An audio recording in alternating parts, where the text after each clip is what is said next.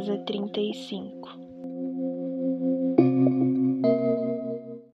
E mesmo depois do tempo que se passou, a impressão que eu tenho é que algumas coisas aqui continuaram iguais.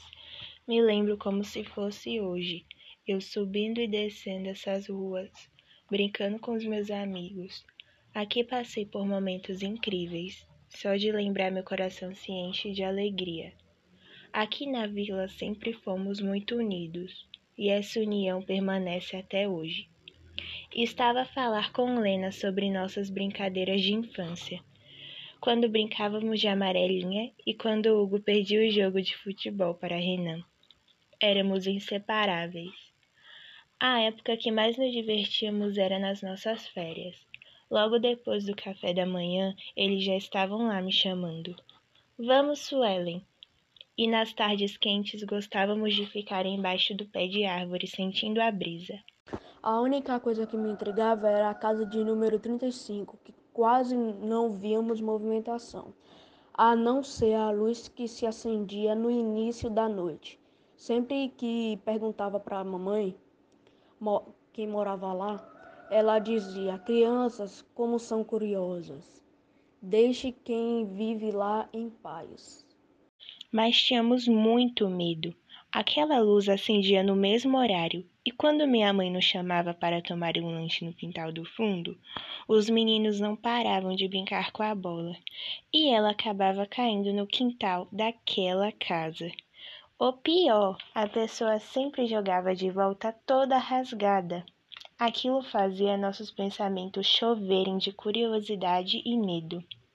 Era para ser mais um fim de tarde como todos os outros. O pai de Helena estava cuidando de seu passarinho, até que minha mãe aparece na janela. Crianças, venham lanchar! E mais uma vez a bola caiu naquela casa.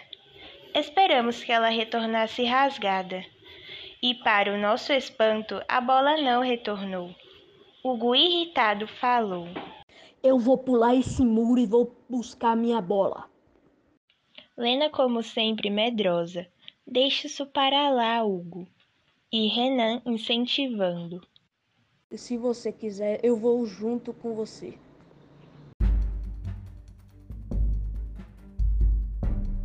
E então o ajudamos a pular o muro, apesar de estarmos todos tensos e com medo. Não demorou muito e ele voltou correndo e assustado.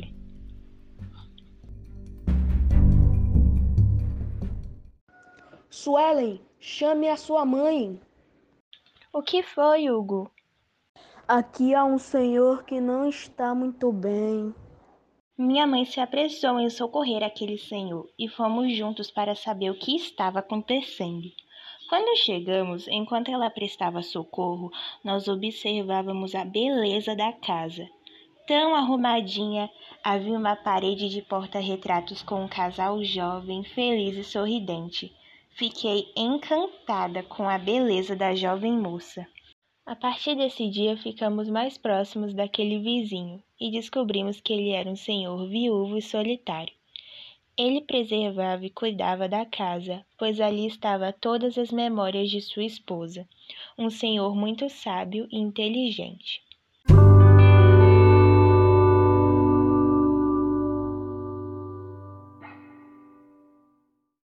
Oi, Helena, sou Ellen.